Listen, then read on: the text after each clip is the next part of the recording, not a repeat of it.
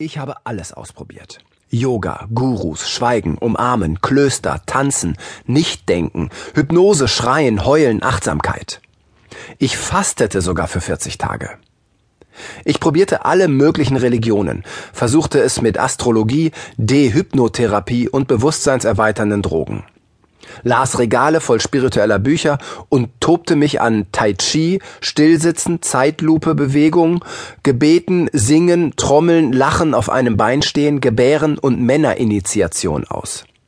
Ich lebte sogar eine Zeit lang wie Buddha. Ich steckte Unmengen an Geld, Zeit und Energie in meine spirituelle Entwicklung und kam in vielen Bereichen doch keinen Schritt weiter. Ich brüllte weiterhin meine Eltern an, war anderen gegenüber sarkastisch, litt unter deren Urteilen über mich und schämte mich für mich selbst. Es dauerte Jahre, bis ich herausfand, woran das lag. Der Antrieb meiner Sinnsuche war nicht, den Mittelpunkt der Erde oder sonst irgendwelche weltbewegenden Weisheiten zu finden, sondern den Kern des Menschen, meinen Kern. Es war die Suche nach dem Abenteuer, die mich mein gewohntes Umfeld, meine Glaubenssätze und meine sozialen Netzwerke verlassen ließ, um mich auf die Suche nach mir selbst zu begeben. Es ist nicht so, dass mir Meditation leicht fiele. Ich wurde auch nicht auf einer Yogamatte geboren und mit Weisheit gefüttert. Ich wuchs in einer ganz normalen Familie auf, die nichts mit Karma, Erleuchtung oder sonstigem Hokuspokus zu tun hatte. Bis heute finde ich einen großen Teil der spirituellen Welt affig. Ich gehöre auch nicht zu den Menschen, die fünfmal am Tag meditieren oder spirituelle Lebensweisheiten und kitschige Naturbilder auf Facebook posten. Trotzdem gibt es ein paar Übungen und Erkenntnisse aus dieser transzendenten Welt, die von immenser Bedeutung sein können. Genau diese fruchtbringenden Formen der Meditation und Spiritualität will ich in diesem Buch beschreiben und das Sinnlose nach Möglichkeit weglassen. Meine spirituellen Erfahrungen brachten mir manchmal berauschende Glücksmomente, Wunschlosigkeit, unbestechliche Klarheit und wunderbare Einsichten. Und mittendrin fand ich genau das, wonach ich, ohne es wirklich zu wissen, gesucht hatte. Ausgeglichenheit, Harmonie, Ruhe und Gelassenheit. Leider hielt die Klarheit nie an. Das Glück wurde von Langeweile gefressen und die Einsichten verpufften wie Räucherstäbchen im Wind.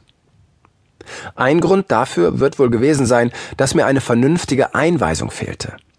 Eine strukturierte, psychologisch-spirituelle Anleitung, die mir sagte, welche Meditation für mich Sinn macht, welche Schrittfolge die richtige ist. Erst durch jahrelange Trial-and-Error-Versuche lernte ich, das Wirrwarr des spirituellen Dschungels zu navigieren. Diese Irrwege möchte ich Ihnen gerne ersparen. Deswegen versuche ich, Ihnen mit diesem Buch den Leitfaden durch die abenteuerliche Welt der Meditation zu geben, der mir selbst fehlte. Dieses Buch ist in fünf Hauptabschnitte gegliedert. Fünf verschiedene Wege zur Spiritualität, die Sie in Ihrer eigenen Reihenfolge beschreiten können. Erstens. Der mentale Weg. Spirituelle Entwicklung über den Kopf. Zum Beispiel Schweigemeditation. Zweitens. Der körperliche Weg. Spirituelles Reifen über den Körper, zum Beispiel Yoga. Drittens, der schnelle Weg. Schnelle, aber oberflächliche Veränderungen, die nicht lange anhalten, zum Beispiel Hypnose. Viertens, der transformative Weg.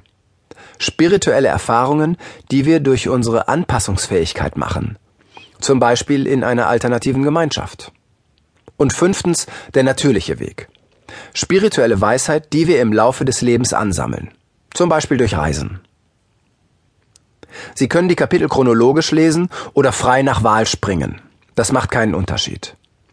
Allerdings ist es für Ihren persönlichen Prozess später wichtig, dass Sie nicht zu einem Seminarhopper werden.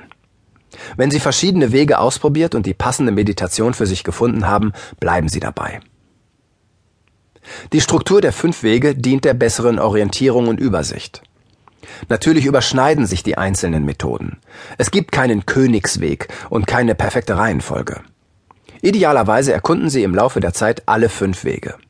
Und so werden Sie am Ende ganz natürlich Ihren persönlichen Weg finden. Das Eintauchen in die Welt der Meditation war für mich ein bisschen so, als würde ich zum ersten Mal Gitarre spielen. Ich stürzte mich darauf voller Begeisterung. Aber um die Gitarre richtig